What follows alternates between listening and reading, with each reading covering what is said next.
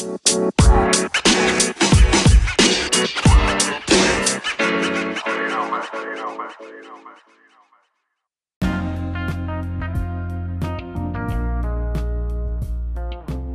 amigos y amigas que escuchan nuestro podcast. Mi nombre es Luis Adriano y Yo soy Carlos David, bienvenidos a nuestro undécimo podcast. sean muy, muy, pero muy bienvenidos. Y en este caso vamos a hablar un poco en formato de discusión sobre el tema de... Contanos el tema, Carlos. El tema de hoy es sobre los videojuegos y va a ser una discusión sobre qué tan buenos son o qué tan malos son. Vamos a tomar posiciones distintas. Yo voy a ir en contra y trataré de mm, derrumbar el argumento que dé Luis Adriano, que sea a favor. Y así también puede ser que tal vez estés a favor de mi, de mi argumento o yo a favor del tuyo, depende, es una discusión abierta. Y concretamente Sí, el título del episodio sería ¿Los videojuegos destruyen la sociedad? Todo en forma de pregunta, así que pasamos a la discusión.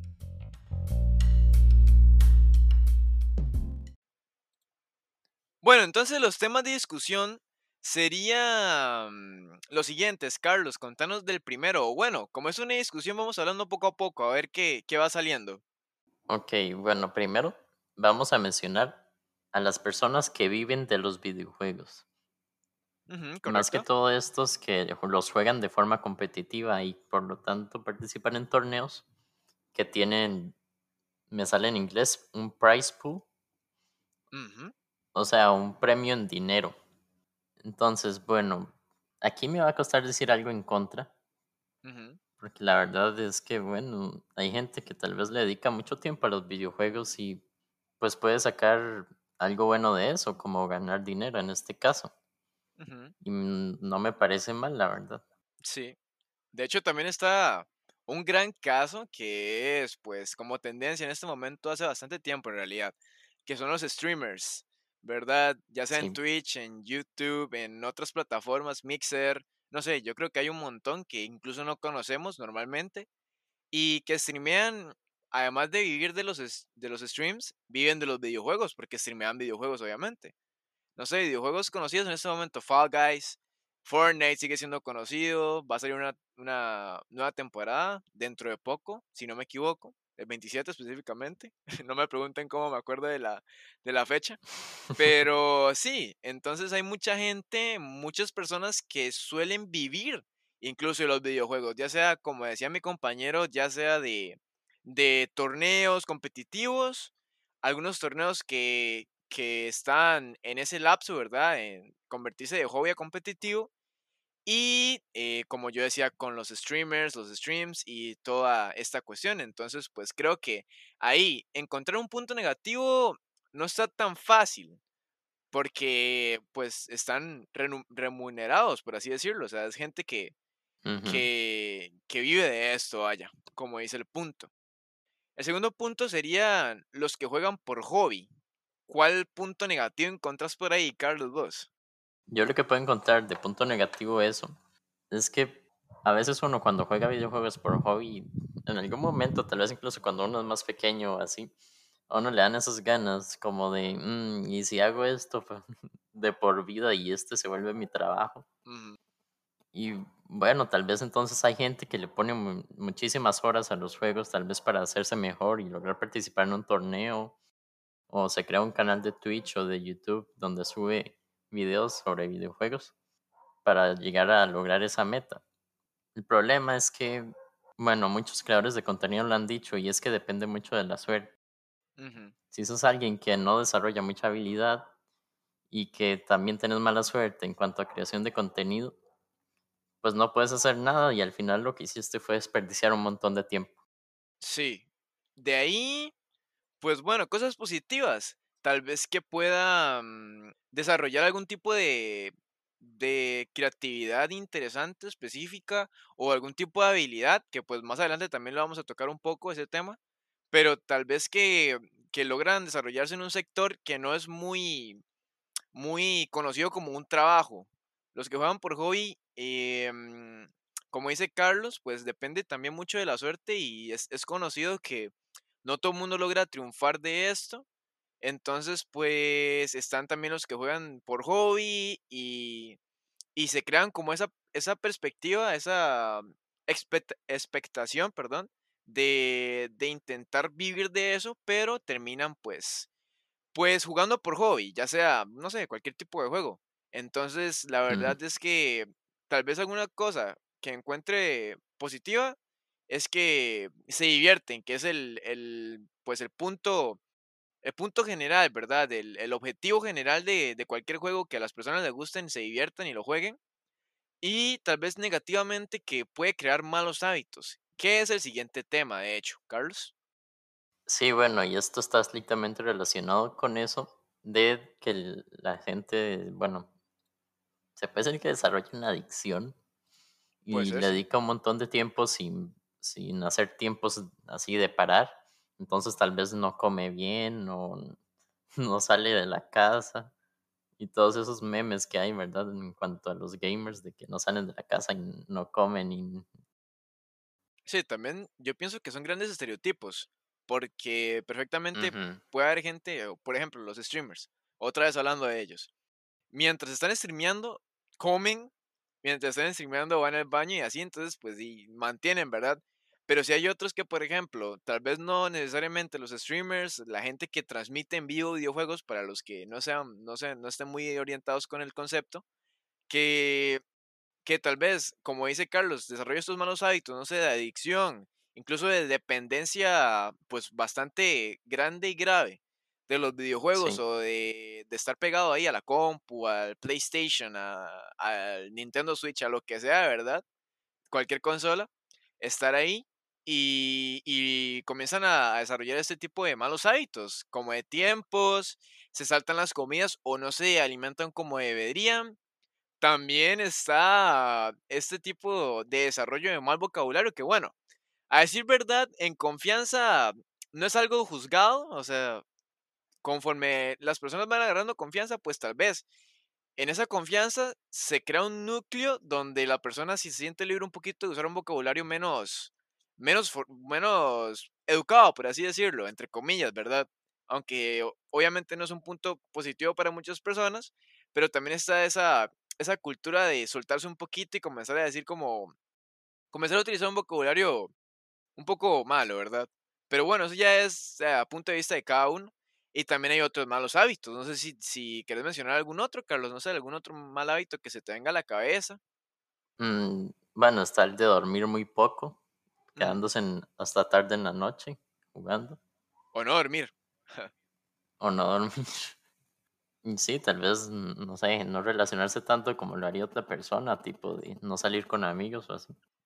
Mm, Sí, es cierto, eso es, tenés gran razón porque puede, puede influir en las relaciones sociales, es cierto, de la persona. También está uno bien polémico, Carlos. ¿Cuál es el, el que sigue? Sí, el cyberbullying. Y es que resulta que hay un grupo de personas que juegan videojuegos que lo utilizan o lo aprovechan. Más que todo esto se da hacia niños pequeños que juegan videojuegos y les hacen este bullying a través del internet, lo cual, bueno, a un niño es al que más le afecta, porque tal vez a una persona más grande ya no le va a afectar, pero a un niño sí, sí le hace daño, le, le duele. Sí, claro. Incluso, pues, ellos están todavía, ¿verdad? En una edad bastante, bastante menos avanzada, están muy menores. Y pues en algunos videojuegos hay gente, bueno, hay de todo, en realidad en todos los videojuegos hay de todo, pero este cyberbullying se da en diferentes videojuegos y es un fenómeno que yo creo que sería como el más, el más polémico, por así decirlo, porque no siempre se da pero sí tiene razón Carlos que en general se da en personas de una edad mucho menos avanzada, porque tal vez están dentro de todo, ¿verdad? Obviamente, generalizando, este tipo de estereotipo de porque las personas están súper pequeñas o porque juegan niños, creen que tal vez no tienen la misma capacidad y es impresionante como algunos niños son muy buenos en algunos juegos. Y esto pues parece irónico o algo así, pero en realidad no, no lo es. Y debe haber uno que otro eh, niño que se anime, o bueno, niños jóvenes también, que se animen a streamear así y deben ser buenísimos, no tengo la menor duda, no me cabe la menor duda. Entonces, pues a veces también se da este cyberbullying a, a ciertos sectores de la sociedad, por así decirlo, que también es como para ejemplificar, ¿verdad, Carlos? Que, que el bullying también se da por medio de los juegos, no por, por, Sí. por el internet, obviamente, pero también por los juegos. El siguiente tema eh, va en este aspecto también y es la toxicidad. Luis Adriano me decía cuando estábamos planeando esto que el cyberbullying era más en general y la toxicidad es más de una comunidad que juega un juego específico. Bueno, juega un juego. Valga la redundancia. Sí, Sí, es cierto. Creo que la toxicidad va más a comunidades, porque yo no estoy diciendo, y no, no tengo el conocimiento necesario en realidad para decir, mira, esta comunidad de este juego es tóxica o algo así. Yo creo que además de en general, que algunas comunidades dentro de comunidades grandes, porque no, no estoy diciendo que las comunidades sean tóxicas, las comunidades de los videojuegos no lo son. Y hay personas extraordinariamente buenísimas, súper buena nota, gente muy amable, de mm, todo. Como yo digo, hay de todo. En el mundo hay de todo, en tu barrio hay de todo, en el colegio hay de todo, en tu núcleo familiar hay de todo. Siempre hay de todo, siempre hay todo tipo de personas. Pero bueno, uno siempre trata como de tener buena vibra, de llevarse bien con las personas, ¿verdad? Obviamente. Y Depende de la persona. Entonces, a lo que hoy es que la toxicidad va más dirigida a a ese tipo de persona que esté en una comunidad. Entonces, poco a poco, la comunidad la van tachando como tóxica, como eso también cabe dentro de los estereotipos que existen de las comunidades en, en los videojuegos. Entonces, obviamente está relacionado, como vos decías, Carlos, al cyberbullying, pero la toxicidad es como algo, aunque el cyberbullying vaya dirigido más específicamente, la toxicidad va como dependiendo del tipo de persona que, que vos seas. Y dentro de eso, ya dejando un poquito esos puntos negativos, ¿verdad? Está como el desarrollo de habilidades e intereses. Carlos, vos que me mencionabas de eso. Sí, es que bueno, los videojuegos se han hecho estudios en cuanto ya a nivel cerebral y así.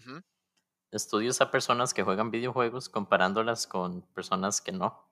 Y se ha notado que se desarrolla más la parte de coordinación mano-ojo ujú, y también se puede impulsar la creatividad.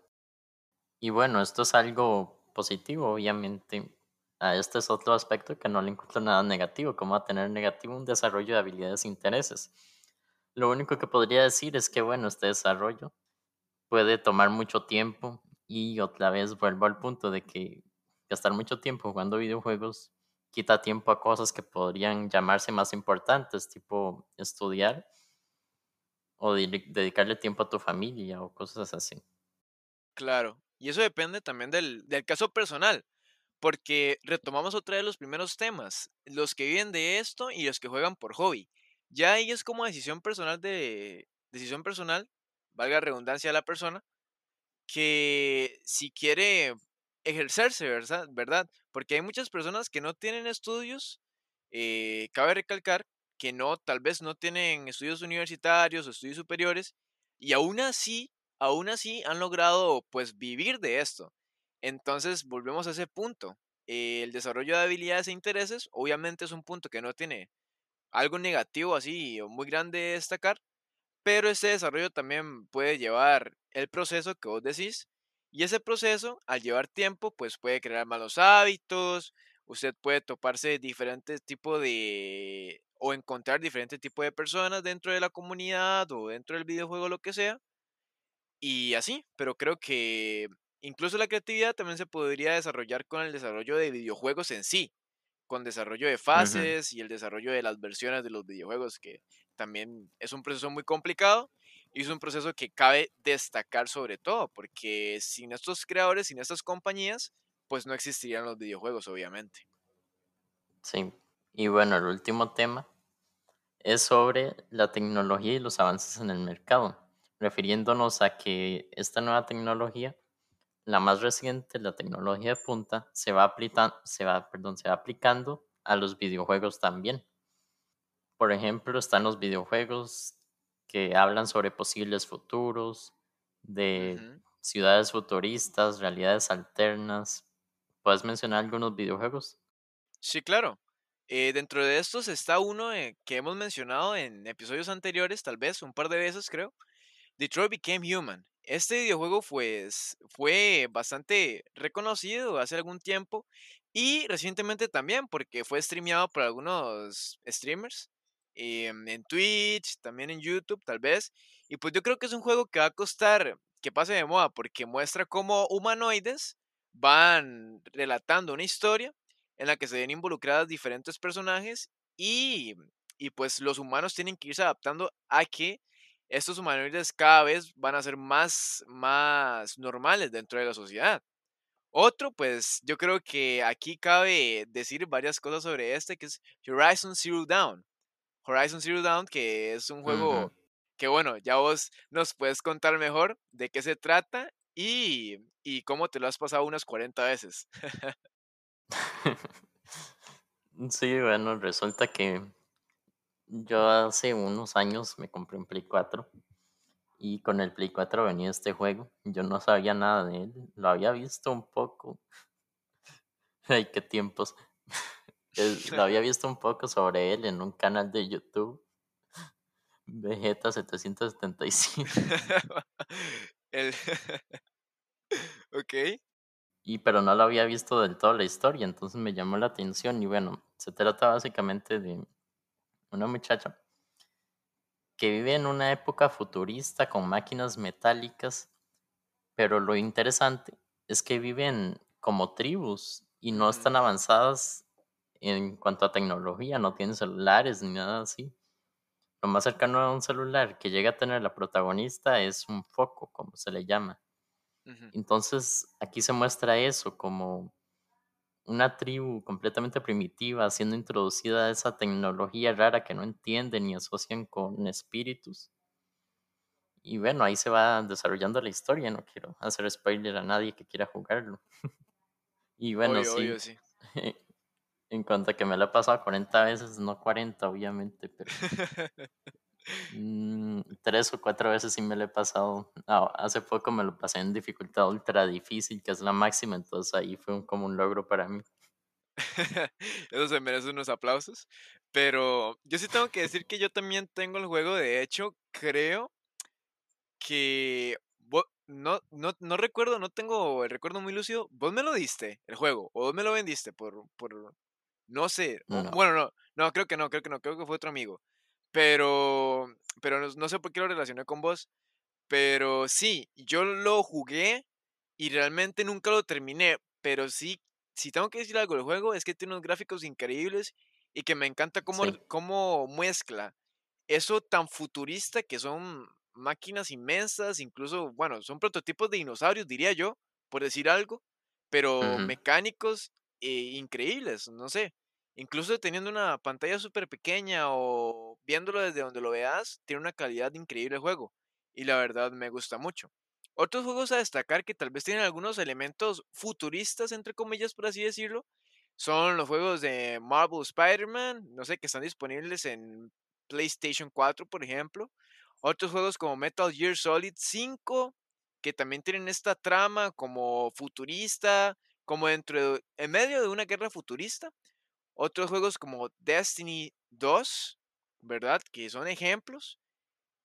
E incluso juegos como de armar tu propia ciudad futurista, como esta saga de Anno 2205 y también está Anno 2070 y otros. Entonces, en, esta, ta- en este caso también sabía más de, del tema Carlos, porque la verdad yo no, yo no conocía este juego. Bueno, dice que sé mucho como si lo hubiera jugado y así, pero solo vi un video sobre él. Pero sí, es de esta categoría de juegos que se trata de como manejar una ciudad, por decirlo así, y ir construyendo edificios para que realicen diversas tareas. Y no conozco mucho más del juego por, como para hablar de eso, pero sí es muy parecido a este viejo juego llamado Age of Empires. Sí. Y están otros ejemplos, ¿verdad? Así por mencionarlos, como EVE Online, que es un juego de PC, que también se trata un poco del espacio. Titanfall 2, por ejemplo, que también tiene esta temática como de robots gigantes con con naves espaciales, Dead Space, que es otra vez relacionado con el, con el, pues con el universo, con el espacio. También hay otros como Overwatch, que también es un juego muy, muy reconocido, muy, muy normal, que lo suelen jugar pues los jóvenes como nosotros, o de otras edades, por supuesto. No sé, este, Subnautica, que le estaba contando a Carlos que está leyendo un poco de este, y yo lo juzgué mal porque yo dije, bueno, ¿qué tiene que ver eh, un juego mm, que usted va como en un submarino y que va como buceando? Y lo juzgué mal porque en realidad es alguien que se encuentra en, un, en otro planeta solo y eh, investigando algún tipo de, de, de seres extraterrestres que estuvieron en ese planeta. Entonces, pues va relacionado a, a un futuro, a un futuro, ¿verdad? Y a una tecnología súper avanzada. Entonces, aunque no se ve, aunque no se ve tan, tan así, tan futurista, pues en realidad lo es. Ya mencionamos Horizon Zero Dawn y otro tipo de juegos como Fallout 4, que eh, va como más relacionado a la destrucción, a una posible catástrofe y que en mi opinión es muy, muy bueno. Fue duramente he criticado en su momento, pero la verdad es que, que a mí me gusta mucho. Y obviamente, como, como hemos mencionado también en otros, en otros episodios de, ¿verdad? de, de los podcasts, eh, Cyberpunk 2077, que la verdad es, es un juego que, que, hasta yo estoy esperando. No sé, quiero, quiero ver gameplays y así de juego, porque la verdad me interesa y, y siempre lo futurista creo que va a ser un, un, tema que nos va a llamar a toda la atención, ¿verdad, Carlos? No sé, este, ¿algún comentario ahí sobre los juegos?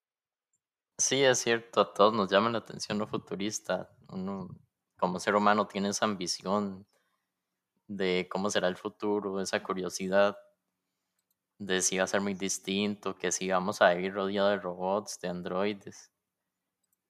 Y sí, entonces por eso hay gran cantidad de juegos relacionados a esto. Sí, exacto. Entonces creo que al final del episodio no quedó tan discusión, pero creo que soltamos buenos datos. La cuestión es que hablamos un poquito del tema y en realidad pues los videojuegos siempre van a estar presentes y yo creo que en cierta parte son necesarios porque además ya, exceptuando que hay personas que viven de esto, hay compañías grandísimas, compañías, compañías creadoras de consolas que se dedican eh, específicamente a, a los videojuegos. Entonces creo que siempre van a ser necesarios desde que fueron creados han sido un medio de entretenimiento gigante, un medio de comercio también gigante y que yo creo que siempre se va a perpetuar y va a ir avanzando conforme hayan los avances de la tecnología. Por ejemplo, el Play 5, que hace un tiempo ya salió el trailer y todo, y próximamente creo que estará a la venta. Entonces, imagínate, y también el, el nuevo Xbox, por ejemplo, también, y toda esta cuestión. Entonces creo que siempre va a ser un tema importante y pues intentamos sacar una discusión un poco particular del tema.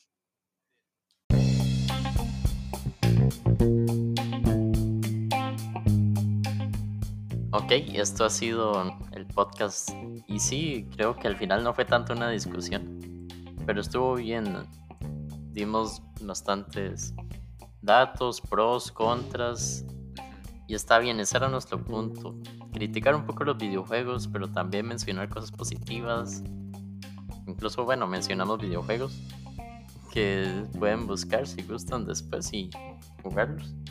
Y bueno, sí, es un gran medio de entretenimiento y mientras no sea en completo exceso como cualquier cosa, pues no es malo. Muchas gracias por escucharnos amigos. Recuerden, pues, hacer todo lo de siempre. Y si no, pues, muchas gracias por escucharnos. De verdad lo valoramos un montón. Esperamos les haya gustado el tema. El futuro siempre es algo que, que vamos a estar pensando en él. Ya sea el futuro próximo o un futuro lejano. Y pues todo lo que conlleva esto. Así que muchas gracias y nos vemos la próxima semana con un nuevo episodio de Everything Podcast. Chao.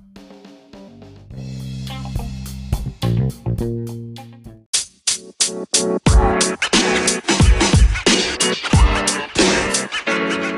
man. You.